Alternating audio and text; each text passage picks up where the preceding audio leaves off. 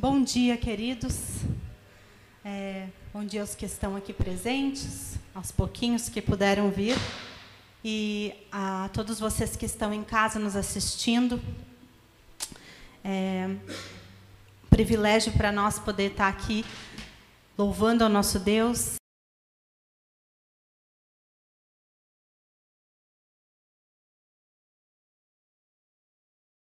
Toda a honra, toda a glória, então realmente eu fico feliz da gente poder estar tá dando louvor a Ele. Né?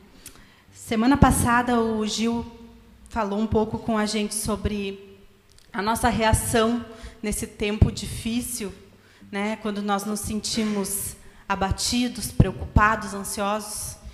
E eu me emocionei muito, me tocou profundamente, porque nós temos perdido muitas pessoas próximas, né? Pessoas próximas é, de pessoas que a gente ama. E é muito difícil, realmente. Hoje nós estamos de novo, é, a família da Sandra, em mais um luto com a perda da mãe. Né? Agora, o pai e a mãe, é, graças a Deus, estão na glória, mas a família está sofrendo. Então, o que me tocou muito na mensagem do Gil é que nós podemos e devemos correr para o nosso Pai amado. Né? Ele quer nos consolar. Ele não vai tirar toda a dor, mas ele quer estar com a gente. E o Gil falou do versículo de Filipenses que fala: Não andem ansiosos por coisa alguma, mas em tudo, pela oração e súplicas e com ação de graças, apresentem seus pedidos a Deus. E o, o versículo 7, que ele não citou, mas que, para mim, é, é, o que eu me baseei para a gente estar tá cantando essa primeira música e as outras músicas também, é que fala assim: E a paz de Deus, que excede todo entendimento, guardará o coração e a mente de vocês, em Cristo Jesus. Então, agora nós vamos cantar. Essa paz que eu sinto em minha alma não é porque tudo me vai bem, mas é porque eu sigo ao meu Senhor. Né? Então eu quero convidar vocês a estar tá cantando, estar tá louvando, porque Ele nos dá paz em meio a esse caos.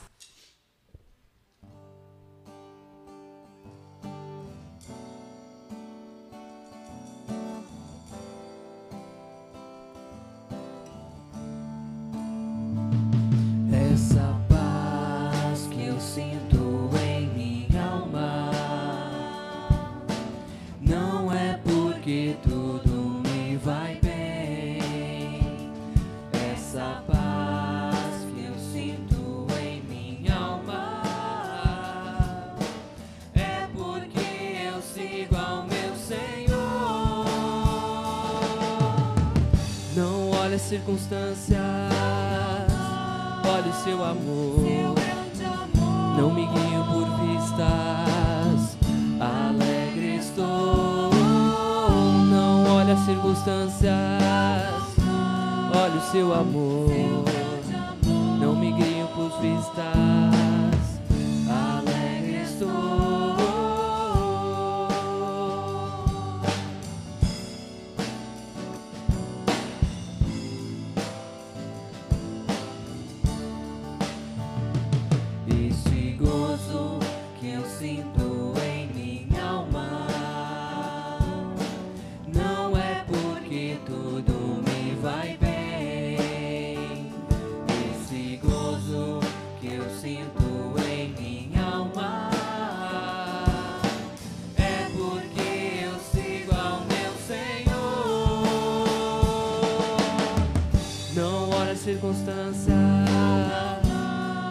seu amor.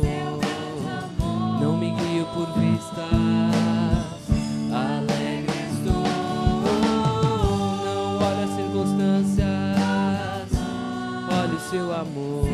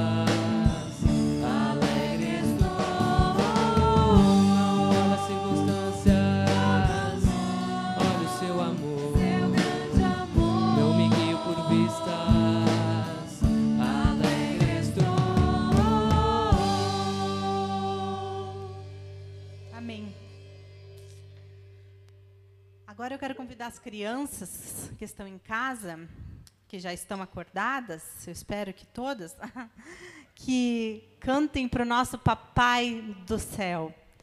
Essa música é uma música meio nova para as crianças, mas ela fala desse cuidado do nosso Papai com a gente. Está sempre nos olhando, sempre nos cuidando, e que a gente pode ficar tranquila que Ele está segurando nossa mão. Então ela serve para nós também, né? Então vamos estar cantando e as crianças que sabem gestinhos em casa podem dançar e louvar o nosso Deus.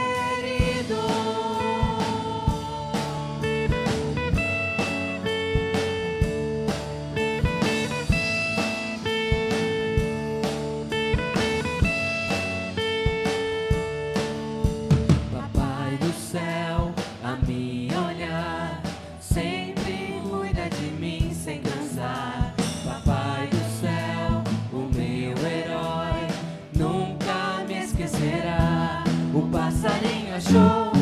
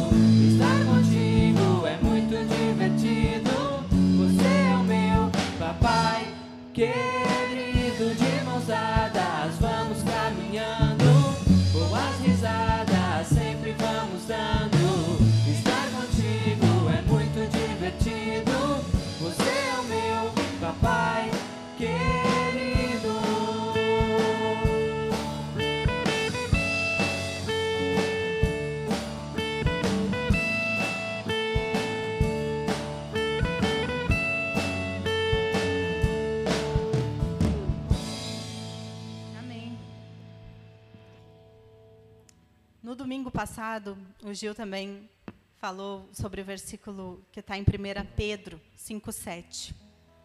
Lancem sobre ele toda a sua ansiedade, porque ele tem cuidado de vocês.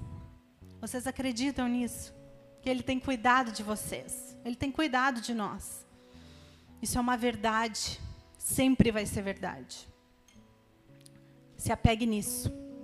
A próxima música é, fala que a fidelidade dele nos leva muito além do que nós podemos imaginar. E a última frase que realmente me toca é que fala assim: que os teus olhos sobre mim me enchem da tua paz. Eles, os olhos dele estão sempre sobre nós. Não deixe as, as adversidades te enganarem, te confundirem, porque ele está cuidando de vocês.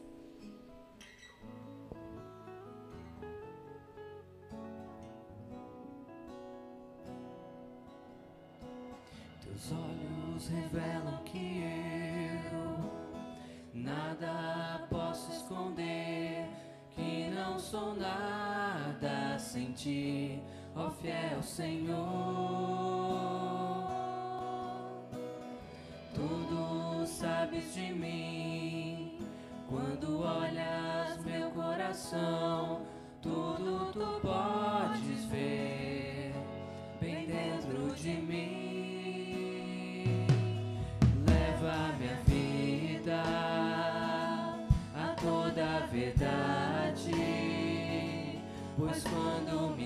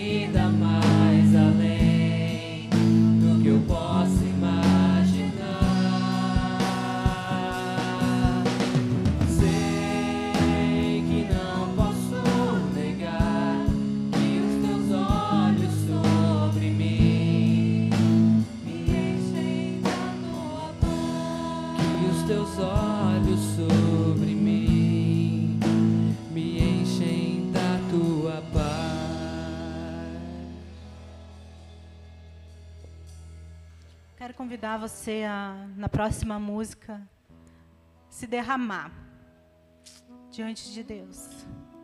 Coloca para Ele a tua ansiedade, o teu sofrimento, tua preocupação. Entrega para Ele, se derrama. Ele quer estar contigo, Ele quer te dar sabedoria, te dar paciência, te dar alegria, mesmo em meio a tudo isso. Me derramar, dizer que te amo, me derramar, dizer te preciso, me derramar, dizer que sou grato, me derramar, dizer que és formoso.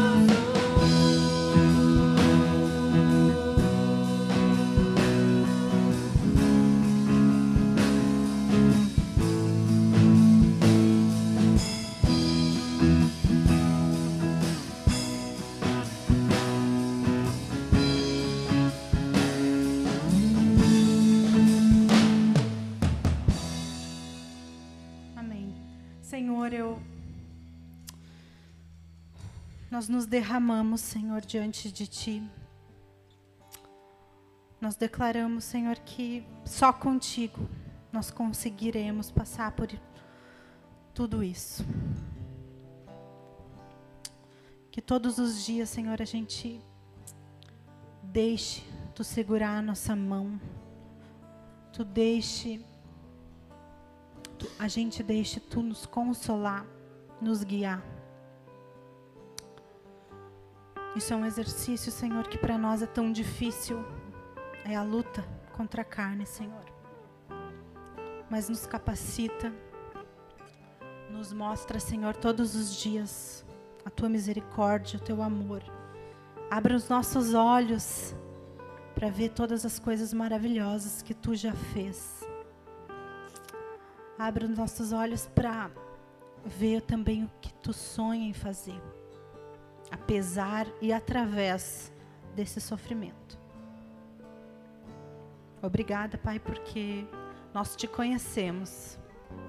Nós sabemos, Senhor, por que nós estamos aqui.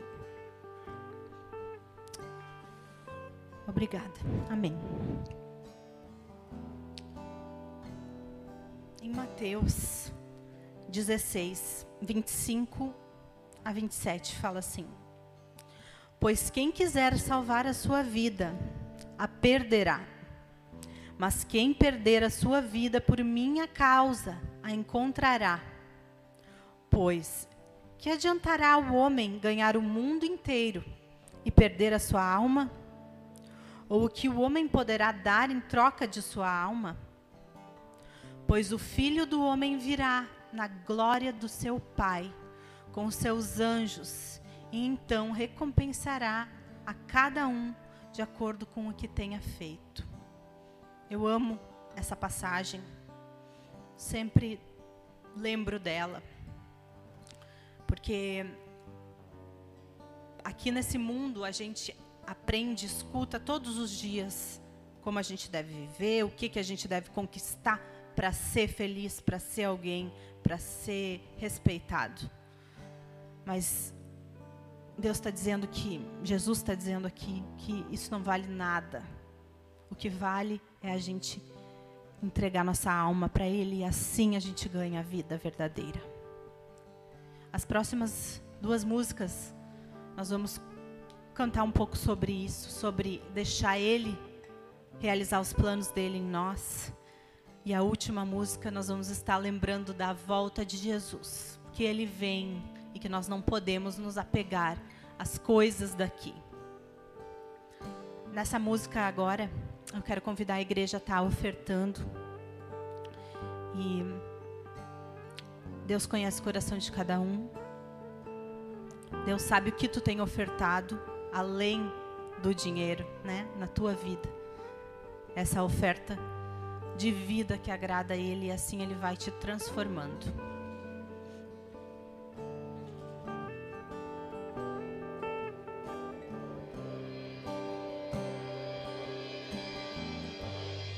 Hoje eu tenho tantos planos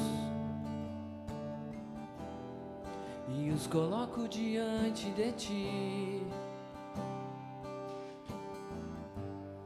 Muitas vezes por engano eu deixei de te ouvir. Nada foge do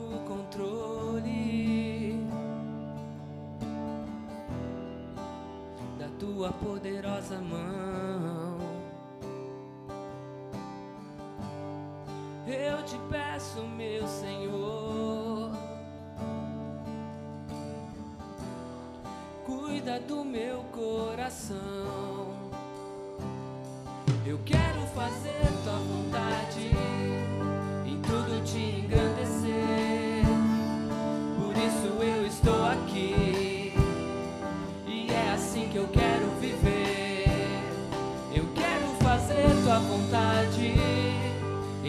tudo te engrandecer. Por isso eu estou aqui, e é assim que eu quero viver. Pra louvar a ti, somente a ti, Jesus. Para honrar a ti, somente a ti, Jesus. Tu és meu refúgio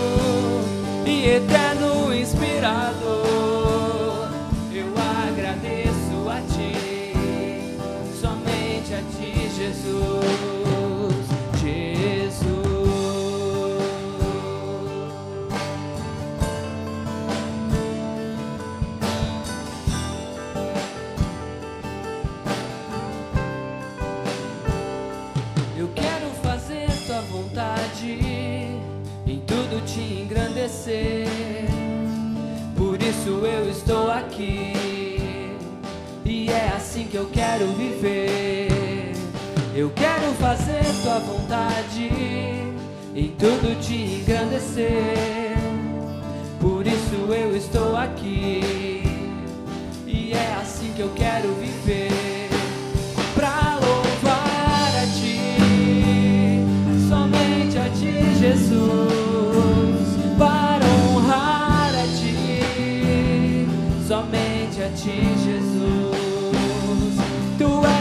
Refúgio e eterno inspirador. Eu agradeço a ti, somente a ti, Jesus. Pra louvar a ti, somente a ti, Jesus. Para honrar a ti, somente a ti,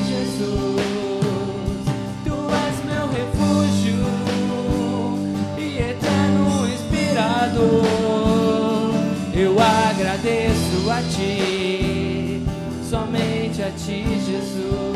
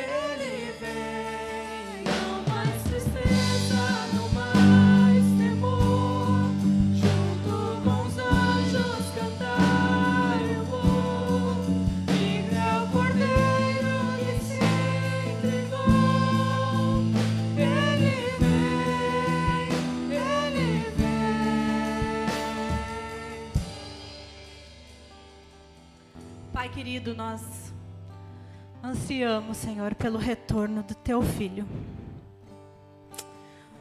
Nos capacita, nos lembra, Senhor, de apressarmos essa volta, de declararmos o teu amor, de falarmos da salvação, Senhor, sem medo, sem vergonha, Pai.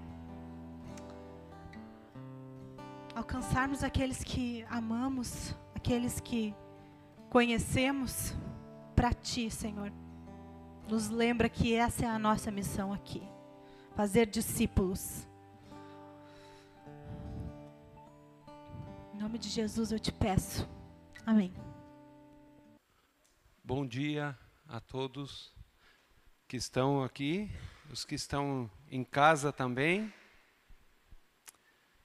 Antes de nós entrarmos na mensagem, eu gostaria de estar orando agora.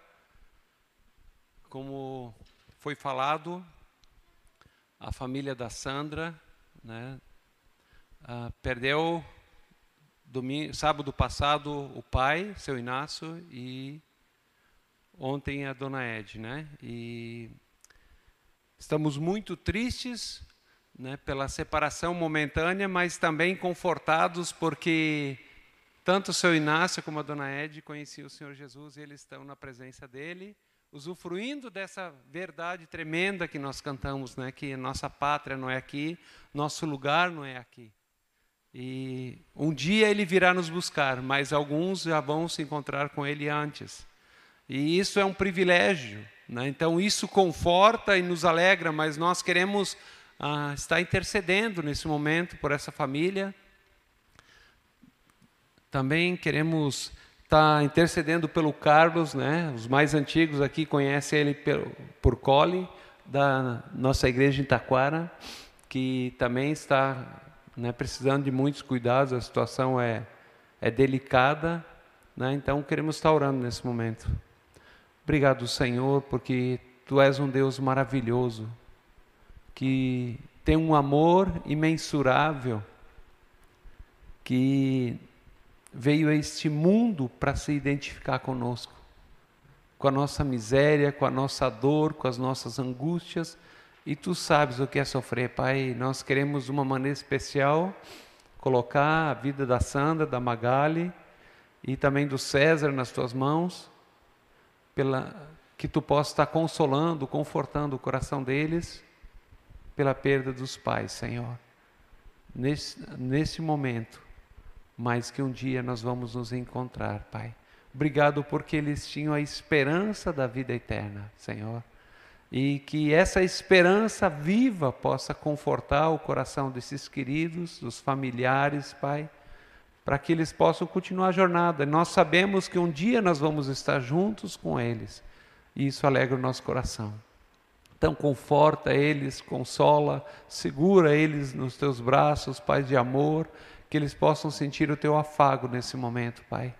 Também queremos colocar a vida do Carlos nas tuas mãos, clamar pela vida dele, Senhor, pela restauração dele, Pai. Esse é o nosso desejo, mas entregamos ele nas tuas mãos, Pai, para que tu faças o melhor, que ele possa sentir ali no leito do hospital o teu cuidado, o teu amor, a tua proteção, Senhor.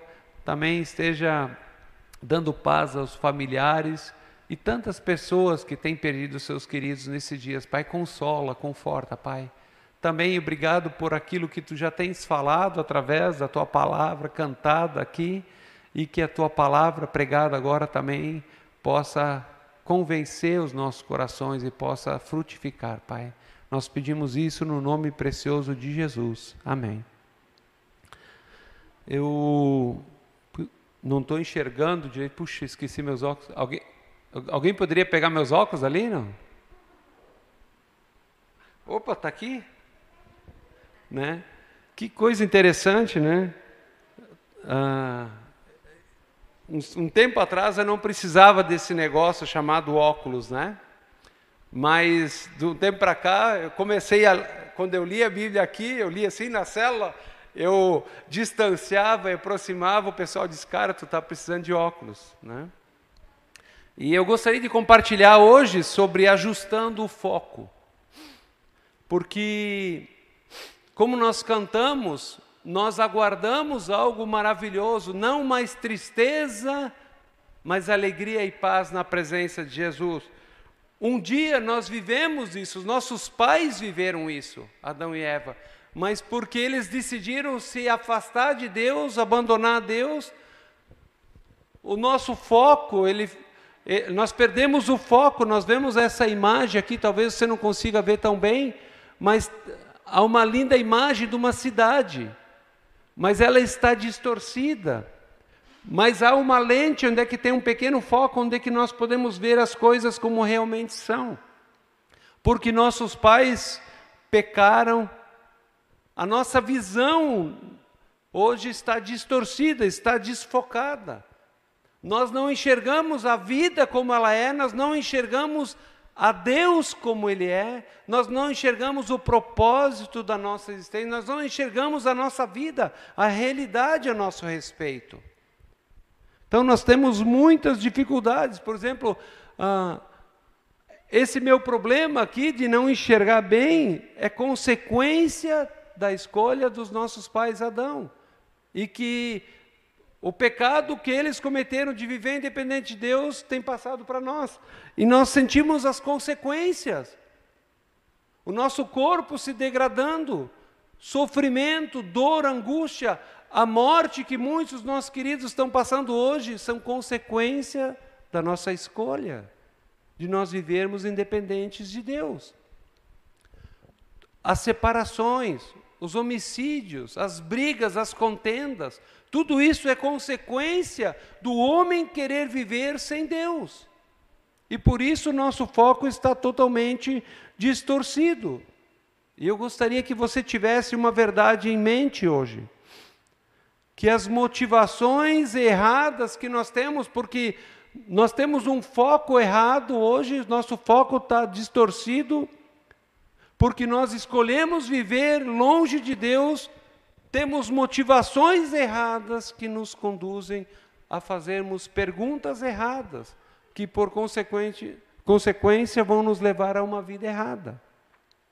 Jeremias, no capítulo 17, um profeta que viveu 700 anos antes de Cristo, ou seja, mais ou menos 2721 anos atrás, ele escreve na palavra de Deus, ele diz assim: o coração é mais enganoso do que qualquer outra coisa, é, e sua doença é incurável. O coração humano é mais do que, enganoso do que qualquer outra coisa, e sua doença é incurável. Ou seja, nós muitas vezes sentimos coisas, fazemos escolhas e temos pensamentos e olhamos para a nossa vida e para o mundo que nos cerca de maneira distorcida porque o nosso coração está doente. Nós não enxergamos as coisas como nós fomos criados para enxergar, nós não enxergamos a Deus como devemos enxergar.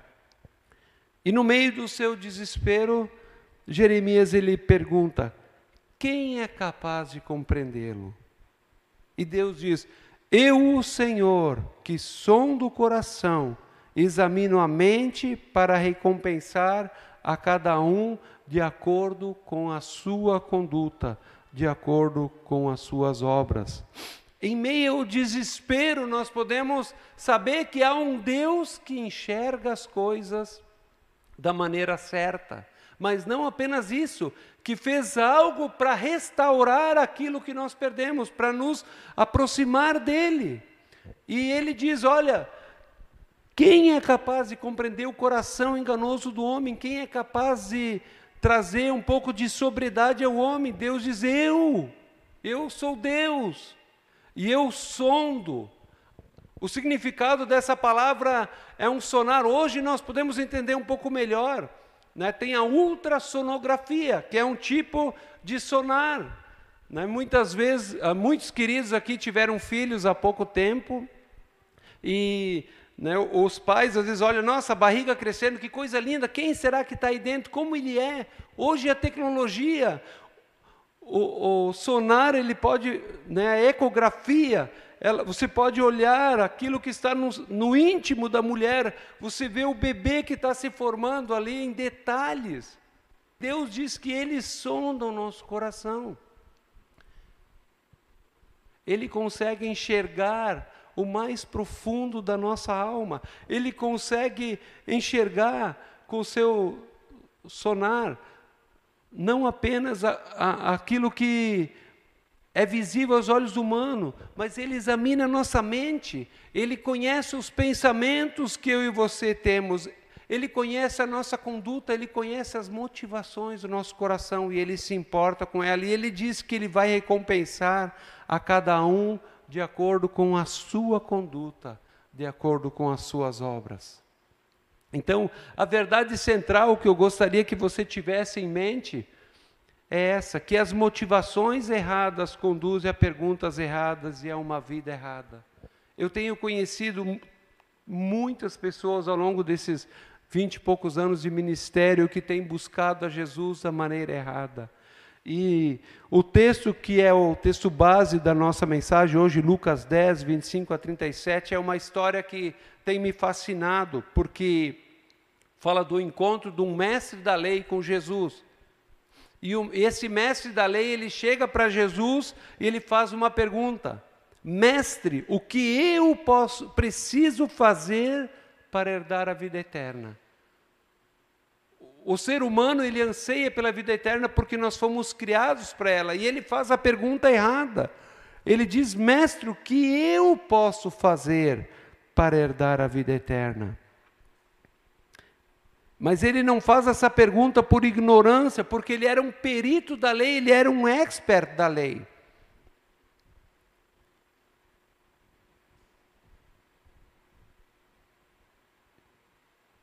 E o interessante é que ele sabia exatamente o que ele precisava fazer, ele não fez por ignorância, mas o texto diz, Lucas diz que ele o fez para botar Jesus à prova. Eu vou dar um exemplo para você do, do quanto o meu coração e o teu é enganoso. Muitas vezes a, a motivação de muitos cristãos é dar o dízimo para ser abençoado. Né? E quando eu dou o dízimo, dou uma oferta para ser abençoado por Deus, eu não estou dando para Deus, eu estou investindo em mim. Se eu não estou ofertando ou dando dízimo porque eu reconheço quem Deus é, que Ele é dono de tudo e que é uma declaração de que Ele é o meu supridor e eu dependo totalmente dEle, que eu não consigo suprir as minhas necessidades, eu estou fazendo por motivos errados. Por exemplo, quando eu obedeço, quando eu estou a fim de obedecer, isso não, era, não é obediência.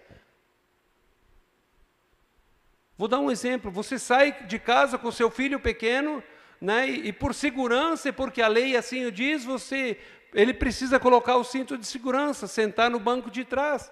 Mas daí você está saindo de casa para ir no mercado, ele está de pé, no banco de trás, no meio, fazendo palhaçada. Né? Filho, senta. E ele nada, filho, senta. Ele diz, filho, senta, senão eu vou parar e nós vamos conversar mais sério. E ele sabe o que, que isso vai, o que, que isso significa. Ele diz, senta, e você pega ele, né, e baixa ele com força no banco lá, e ele bota o cinto. Ele obedeceu? Não. Ele foi coagido. E infelizmente, muitas vezes nós como cristãos nós obedecemos não porque nós reconhecemos obediência é reconhecer a autoridade da outra pessoa. Porque eu reconheço a autoridade, porque eu amo ela, porque eu respeito ela, e eu sei que é o melhor para mim, aquilo que ela quer, eu estou fazendo. Então, aquele filho, ele sentou, ele senta, mas ele diz: Eu vou sentar, mas por dentro eu estou de pé. Né? Quantos cristãos muitas vezes agem dessa forma? Nós obedecemos a Deus não porque nós reconhecemos que Ele é Senhor, que Ele nos criou e que Ele sabe o que é melhor para nós. Então, ah, muitas pessoas vão à igreja porque pensam que se eu for à igreja, se eu fizer boas obras, eu vou ganhar a salvação, eu vou merecer a salvação. Não buscam a Deus por motivo correto, porque reconhecem que Ele é, mas simplesmente porque querem fugir do inferno. Mas interessante que nesse texto de Lucas, esse perito da lei, ele busca Jesus com a motivação errada e por isso ele faz as perguntas erradas, ele busca para colocá-la à prova. e daí ele chega à conclusão: o que eu posso fazer para herdar a vida eterna? Então, é interessante que nós precisamos fazer as perguntas certas, e Jesus era alguém muito sábio, e, no, e ele diz o seguinte: ele diz, ele pergunta o que a lei diz. Infelizmente, hoje, muitos cristãos, nós temos tantos desafios, tantas decisões que precisamos tomar, mas nós não perguntamos geralmente a primeira coisa, o que Deus pensa sobre isso. Qual é a direção que a palavra de Deus diz? Não. Porque nós muitas vezes não queremos saber. Geralmente, quando nós perguntamos em relação a uma decisão, é quando nós já fizemos meleca, já acabou, já melamos com tudo. E daí muitas vezes nós vamos para Deus, né, de Deus, me socorre. Mas quando já fiz, metemos os pés pelas mãos, quando a família está destruída, quando estamos atolados em problemas,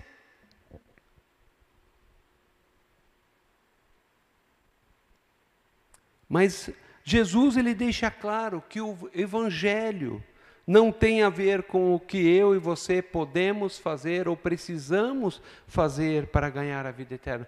Tem a ver com aquilo que Ele fez por mim e por você, para que nós pudéssemos nos relacionar com Ele.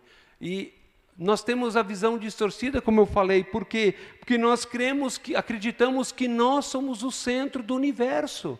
Muito daquilo que chamamos de cristianismo, na verdade, é humanismo é, são, é uma realidade, coisas que fazemos que são aparentemente cristãs, mas que na verdade é humanismo, onde eu estou no centro, onde o centro não é Ele, onde o alvo não é a glória de Deus. Então, para ajudar esse perito a refocar, a colocar seu foco na pessoa certa, fazer as perguntas certas, Jesus ele diz: o que, que a lei diz? O que, que a palavra de Deus diz?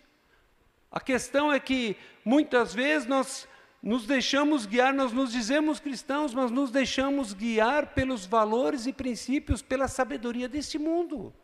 Quando nós temos a sabedoria de Deus que é tão boa e perfeita, a palavra de Deus que é boa, agradável e perfeita, que vai nos dar sabedoria para tomar decisões sábias. Mas mais ainda, e ele responde assertivamente, citando Deuteronômio 6,5 e e Levítico 19, 8, ele diz: Olha, ame a Deus acima de todas as coisas e a teu próximo como a ti mesmo. Jesus diz: Você está certo, faça isso e você vai viver. Mas o Salmo 119, 105 diz: A tua palavra é lâmpada que ilumina o meu caminho e luz que clareia os meus passos. Depois do perito da lei responder corretamente, nós temos a impressão aqui, né? Jesus diz: olha, ame a Deus e a teu próximo, é simples. Então, quer dizer que aqueles que buscam a salvação por meio de boas obras, os religiosos que buscam fazer boas obras para merecer a salvação, eles estão certos. É simples. Ame a Deus e ame a teu próximo. Galera, é só nós nos amarmos, né? Vamos fazer, né, uma grande comunidade de amor aqui. Então, eu não entendo por que Jesus teve que vir ao mundo, se basta nós nos amarmos uns aos outros. Mas não é exatamente isso.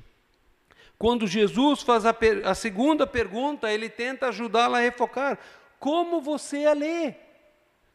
Eu e você conhecemos a palavra de Deus, o nosso problema não está na falta de conhecimento. Nós sabemos exatamente o que Deus espera de nós. Nós sabemos o que a palavra de Deus fala sobre o casamento. Nós falamos, sabemos o que a palavra de Deus fala sobre namoro. Nós sabemos o que a palavra de Deus fala sobre finanças, sobre fidelidade, sobre amar o próximo, sobre trabalho, sobre todas as áreas. Nós sabemos. Mas então qual é o nosso problema? Qual é o problema do cristianismo atual? É que nós perdemos o foco e temos a tendência de interpretar a palavra de Deus a nosso bel prazer. Por isso Jesus faz a pergunta de: olha, você respondeu certo.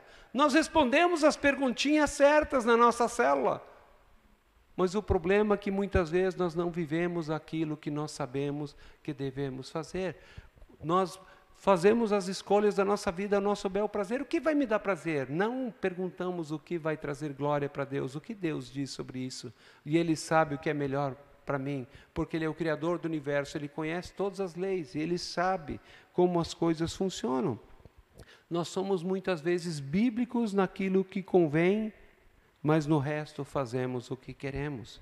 E versículo, no versículo 29, esse mestre da lei, diante da afirmação de Jesus, ame teu a Deus acima de todas as coisas e teu próximo como a ti mesmo, Jesus diz: faça isso e você vai viver. 29 diz: Mas ele, querendo justificar-se, perguntou a Jesus: E quem é o meu próximo? É interessante, né? Aqui Lucas deixa claro que ele, querendo se esquivar, o problema é que nós queremos vida eterna, nós queremos o reino de Deus, mas sem o rei. Nós queremos. Ah, você já viu um rei, um reino que tem dois senhores? Não, não existe. Apenas um soberano. Quando um outro rei do, de uma outra família tomava posse, ele exterminava a família daquele rei antigo. Por quê? Porque ele poderia tentar matá-lo para voltar ao poder. Então, só existe um rei. Se eu estou reinando na minha vida, Jesus não é o rei da minha vida. Nós queremos o reino muitas vezes sem o senhorio de Jesus. Em Lucas 6, 46, Jesus diz: Olha, por que vocês me chamam de Senhor, mas não fazem o que eu lhes mando? Nos dizemos cristãos, mas não queremos obedecer. E o, esse perito da lei, ao perguntar para Jesus o que ele deveria fazer para merecer a vida eterna, ele estava sugerindo que ele poderia merecê-la. Mas Jesus, na verdade, em momento algum, ele diz: Olha, só ame que você está salvo. Por quê? Jesus, na verdade, estava dando uma oportunidade para ele refocar, para ele reconhecer que ele não conseguia cumprir os mandamentos, obedecer a esses mandamentos mais simples. Que a solução do problema do coração do homem estava diante dos seus olhos, não a religião. Jesus diz: Eu sou a lei, eu sou o cumprimento. Em João 14, 6, Jesus diz: Eu sou o caminho, eu sou o único caminho. Eu sou a verdade, eu sou a verdade plena e eu sou a vida. Você só vai ter vida se relacionando comigo. Então, Jesus está dizendo: olha, a palavra de Deus é permanente, a lei de Deus, ela foi dada não para que nós obedecêssemos ela e pudéssemos ganhar salvação no meio dela, porque nós não conseguimos, nós vamos ver isso daqui a pouco, mas para revelar a nossa total incapacidade, para mostrar que nós somos devedores, porque nós quebramos constantemente as leis de Deus. Ok, digamos que você acredita que você é uma pessoa boa, que você merece a vida eterna, que você pode alcançar por boas obras. O apóstolo Paulo ele escreve em Gálatas 3, 10 e 11, ele diz: Já os que se apoiam na prática da lei estão de maldição. Ou seja, se você quiser ser salvo por boas obras, você está debaixo de maldição. Por quê? Pois está escrito: Maldito todo aquele que não persiste em praticar todas as coisas escritas no livro da lei. É evidente que diante de Deus ninguém é justificado pela lei, pois o justo viverá pela fé. Então, Paulo está dizendo aos Gálatas aqui que estavam tentando se aperfeiçoar, merecer a vida eterna, né, cumprindo a lei, ele diz: Olha, maldito aquele que não cumprir. Se você quer ser justificado pela lei, joia. Se você amar o teu próximo, amar a Deus acima de todas as coisas e amar teu próximo, você vai ter vida eterna. Só que tem uma coisa: se você quebrar um sequer mandamento, em algum momento, você é culpado de quebrar toda a lei. Quantas vezes você precisa roubar para ser um ladrão? Apenas uma. Quantas vezes você precisa cometer adultério para ser um adúltero? Apenas uma vez. Você tem amado a Deus acima de todas as coisas? Em todos os momentos, durante todas as horas e continuamente? Você nunca colocou algo acima de Deus? Você tem amado o teu próximo como a ti mesmo? de todas as maneiras, em todos os momentos, em todas as horas e continuamente, o teu próximo, a tua família. Eu posso dizer para vocês que nem a minha família eu tenho amado. Tem alguns momentos que tem alguns, né, algumas brigas aí, algumas confusões que às vezes eu tenho raiva, eu tenho vontade de torcer o pescoço do meu irmão, né, da minha esposa e ela de mim, né? Nem a nossa família de carne. Mas pensa no seu vizinho, aquele vizinho que insiste em te incomodar, ou o teu inimigo. A palavra de Deus diz: se você não amou, ou em algum momento você odiou, você teve ira de alguma pessoa, você já quebrou o mandamento. Ou seja, eu tenho uma má notícia para você: nós estamos fritos. Se nós formos sinceros e olharmos só para esses dois mandamentos, não há como nós nos salvarmos. Mas quando ele pergunta quem é o seu próximo, ele estava dizendo: olha, se o meu próximo é um samaritano, né, porque os judeus não se davam com os samaritanos, ele diz: então eu não, eu não quero amar. Né? Então ele querendo esquivar-se, tentando justificar, ele, ele demonstra que ele conhecia o mandamento. Talvez ele não conhecia plenamente a sua extensão, a grandiosidade, mas ele, principalmente, ele não conhecia a sua condição. E quantas vezes olhamos para a nossa vida né, de uma forma distorcida, achamos que somos a bolachinha recheada, mas na verdade somos pecadores, somos falhos, né, porque não obedecemos a Deus integralmente. Então, para ajudá-lo a entender o seu coração, para refocar, Jesus ele conta uma história ele diz uma história que tem cinco personagens. Ele diz que certo homem descia de Jerusalém para Jericó, era uma descida íngreme, rochosa, né? Muito perigosa, caminhos estreitos, e era comum as, os assaltantes ficarem ali, porque as pessoas que desciam naquela rota, elas não tinham para onde ir, havia penhasco.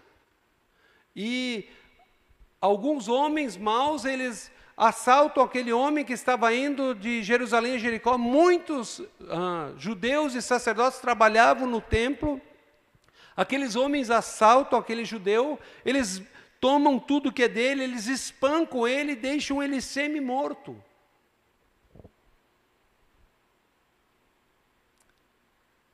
Aí vem descendo pelo mesmo caminho um sacerdote. E esse sacerdote, não querendo se envolver, ele passa pelo outro lado.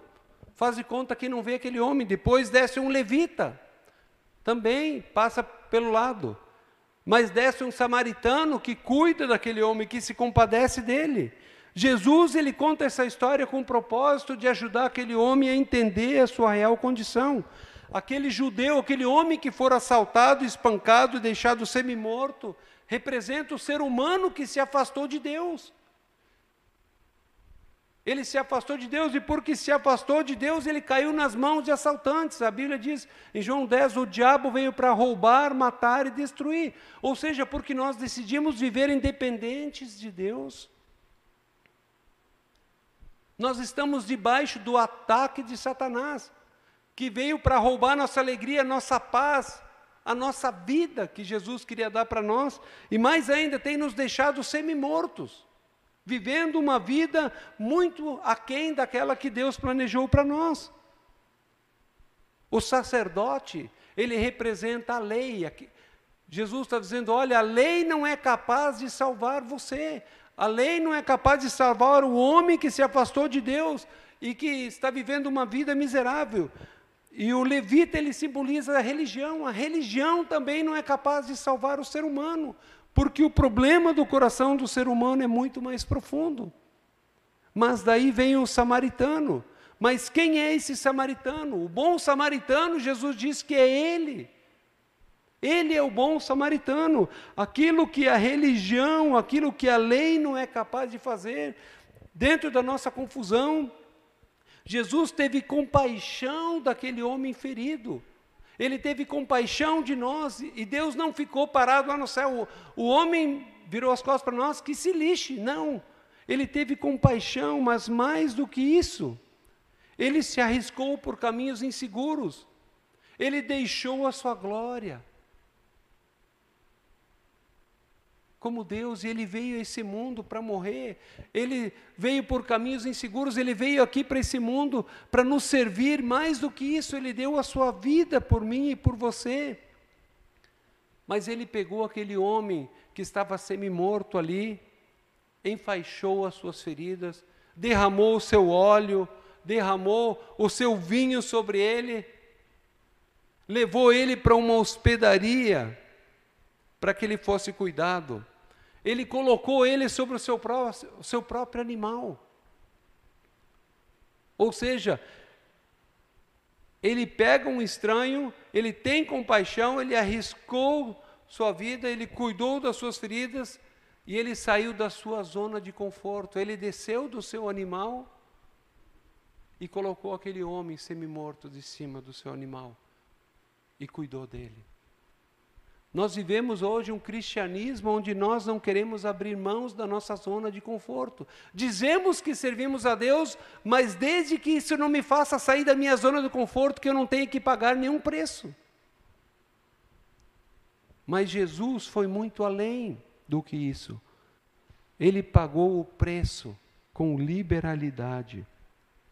E Liberalidade significa generosidade, aquele que dá o que não tem obrigação de dar e sem esperança de receber nada em troca. Jesus agiu generosamente conosco, ele não nos abandonou no meio da nossa perdição, mas ele fez aquilo que ele não tinha obrigação de fazer, porque fomos nós que escolhemos nos afastar dele e sem esperança de receber nada em troca. Jesus ele não fez, ele não entregou sua vida para receber algo, mas por amor a cada um de nós. Então, aquilo que a religião e a lei é incapaz de fazer e realizar, Jesus fez por mim e por você, por meio da cruz. E ele o fez não por pessoas boas, mas para aquele judeu que estava semi-morto ali, o samaritano era alguém odiado, um inimigo.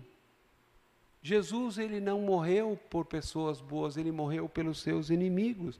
Ele amou aqueles que o rejeitaram, aqueles que odiavam que viviam nas mais profundas trevas, né, os corações mais duros. Talvez eu e você, diante dessa pandemia, a gente está preocupado com pessoas.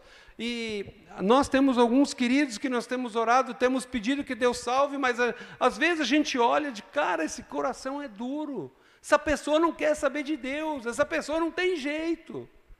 Jesus, ele olha para as pessoas de uma maneira diferente. E ele saiu da sua glória, ele veio para os penhascos, ele vai para o lugar de trevas mais profundos para resgatar aqueles que, a quem ele deseja. Mas ele quer usar a mim e a você como instrumento nas suas mãos. Ninguém ama como ele ama. Jesus não ama mim e você porque nós somos pessoas boas, porque nós temos algo para oferecer para Ele. Esse texto é um chamado para nós renunciarmos toda e qualquer tentativa de merecer, de fazer algo para merecer ou comprar o amor de Deus. Nem, não digo nem a salvação, mas tentar comprar o amor de Deus. Deus ama a mim e a você o máximo que Deus pode amar independente das nossas escolhas, dos caminhos que eu e você temos andado. Ele nos ama e é um chamado para nos renunciarmos toda tentativa e simplesmente recebermos esse amor que nos foi dado de forma generosa e merecida e sem esperar algo em troca. Mas peraí, Deus não espera o meu amor, Deus não precisa do meu amor e do teu amor. E se eu for sincero, o meu amor é mais ou menos como o de Pedro, quando Jesus, lá em João 21, vai ah, ao encontro de Pedro, depois de ele ter negado ele três vezes e ter feito juras que jamais ia negar ele, que daria a vida por Jesus. E Jesus vai ao encontro, Pedro, tu me amas? Jesus, eu te amo. Eh, Tu me amas ah, com amor ágape, incondicional. Jesus, eu te amo como amigo. Jesus pergunta, Pedro, tu me amas? Incondicionalmente, eu te amo como um amigo, Jesus. E depois Jesus baixa e diz: Pedro, tu me amas como um amigo, tu sabes todas as coisas, tu sabes que eu te amo. E, e Pedro fica triste, porque ele diz: Jesus, como é que eu posso dizer que eu te amo, se há pouco eu pisei na bola contigo? Queridos, Deus é pleno, Ele não precisa de nada. Eu e você não temos nada para barganhar, nada para oferecer. Ele fez isso simplesmente por amor a mim e a você. Não foram os pregos que levaram Jesus, que prenderam ele naquela cruz, não foram os romanos que crucificaram ele. Foi o amor por, por mim e por você que levou Jesus para a cruz. Agora nós podemos fazer uma escolha. Romanos 5,8 diz: Mas Deus demonstra o seu amor por nós. Cristo morreu quando ainda éramos pecadores, ou seja, Ele morreu por nós quando nós éramos pecadores e sem esperar nada em troca. E 1 João 4,10 diz: Nisto consiste o amor, não em que nós tenhamos amado a Deus. Mas Ele nos amou e enviou Seu Filho como propiciação pelos nossos pecados. Propiciação é o sacrifício que desvia a ira de Deus sobre nós, removendo o pecado. Deus estava irado com o ser humano, mas por causa de Cristo, a ira de Cristo foi lançada sobre Jesus na cruz, porque ele estava tomando todos os nossos pecados sobre ele. E a ira que era sobre mim e para você foi lançada sobre ele. E por meio dele, os nossos pecados são perdoados. Quando eu e você colocamos a nossa fé somente nele, reconhecendo que nós somos totalmente incapazes de nos salvar, nós aceitamos o amor e a graça dele que nos é oferecida, o presente merecido. Quando nós convidamos ele para ser o Senhor da nossa vida. Meu querido, eu quero que você pense nisso. Se você tem, se você diz que é cristão, você tem permitido que Jesus seja o Senhor? Nós estamos vivendo um tempo onde é que nós não podemos brincar. Se você diz que Jesus é Senhor da sua vida, mas você vive fazendo a sua vontade, talvez você precisa rever essa decisão, você precisa realmente se converter. 1 João 4,19 diz: Nós amamos porque Ele nos amou primeiro. Quando nós permitimos que o amor dele encharque a nossa vida, o Espírito de Cristo vem habitar em nós, e esse mesmo Espírito que amou incondicionalmente, que ama incondicionalmente as pessoas sem olhar sua cor, cor raça, sua condição espiritual, ele passa a habitar em nós. E eu e você podemos amar porque nós fomos preenchidos com esse amor, porque esse amor está em nós. O amor de Deus, ele é um convite para nós abandonarmos toda religião e a pretensão de sermos o centro da nossa vida e simplesmente aceitar o seu perdão e aquilo que ele oferece, aquilo que ele fez para mim e para a tua salvação. Se você já é cristão, eu quero perguntar: em que área Jesus está chamando você para refocar? Que você não tem permitido que Jesus seja Senhor da sua vida. Ele está dizendo: meu filho, está na hora de você deixar de ser Senhor nessa área, entrega para mim, que eu vou fazer o melhor. Jesus está chamando a gente a se arrepender, a voltar, a acertar o foco. E não usá-lo como alguém que pode me dar aquilo que eu desejo. Jesus não veio para dar uma vida boa, felicidade, paz e alegria para nós, não. Ele veio para nos resgatar e para comprar um povo que reconheça o senhorio dele e que viva para a glória dele. Esse é o alvo. Mas também, por outro lado, talvez você que está em casa e ainda não tomou essa decisão, eu quero te desafiar. Não há ninguém que te ama como Ele ama. Né? Que você possa aproveitar essa oportunidade, possa chegar diante deles e dizer, Jesus, eu tenho tentado dar um jeito na minha vida, mas eu não consigo, mas eu reconheço que o Senhor veio para morrer pelos meus pecados, assumiu a ira de Deus que era sobre mim, mas mais do que isso, o Senhor viveu a vida perfeita que eu não consigo viver. E eu me arrependo dos meus pecados e agora eu quero viver para ti. Me ensina a viver a vida que o Senhor quer que eu viva. Se você quer tomar essa decisão aí na sua casa, faça a oração comigo. Eu quero desafiar você a fazer essa oração. Como nós falamos, um dia Jesus vai voltar para nos buscar. Não mais tristeza, né, nem temor, nós não precisamos temer, né, porque Jesus tomou ah, o nosso pecado né? E um dia nós vamos ser plenamente restaurados, não vai mais haver sofrimento, angústia, dor, vazio. Vamos orar. Feche seus olhos e ore assim na sua casa, se você ainda não tomou essa decisão. Senhor Jesus, eu reconheço que eu sou um pecador e que a minha visão está desfocada por causa do pecado. E eu tenho buscado vida eterna ou vida em coisas que não podem dar vida. Mas eu reconheço que tu és a vida, que tu és o Deus que me criou e que tu sabes o melhor para mim. Por isso eu te convido para ser o meu Senhor, o dono da minha vida. Perdoa os meus pecados, me lava com o teu precioso sangue, me recebe como um filho. Eu quero ter essa esperança de um dia estar contigo. E eu não preciso mais temer a morte, não preciso mais temer a enfermidade, porque eu sei que eu vou estar contigo no céu. Eu te convido agora para ser o meu único Senhor e Salvador e guiar a minha vida, me ajudando a viver para a tua honra e tua glória e não para minha. Em nome de Jesus. Amém. Queridos, nós estamos vivendo um tempo difícil, né? Alguém relatou para mim essa semana que uma amiga sua de muito tempo partiu para Cristo pela Covid e ela disse: Eu não compartilhei do amor de Deus para ela. E ela partiu sem conhecer Jesus. Tem muitos amigos nossos, muitos parentes que não conhecem a Cristo. Eu quero desafiar você, nós somos embaixadores de Cristo, né? E, e, que nós não devemos nos omitir nesse momento. Talvez mande essa mensagem ou vá até essa pessoa e fale do amor de Jesus. Não vamos perder a oportunidade. Né? Nós podemos, às vezes, reconhecer que nós falhamos em um outro momento, mas nós somos o povo chamados das trevas para a luz para anunciar as grandezas daquele que nos chamou para o seu reino de amor. Então, que Deus nos use grandemente, que Deus abençoe a sua vida e vamos anunciar essas boas novas de esperança e vamos viver para a honra e glória do nosso Senhor. Amém? Então, uma ótima semana a todos.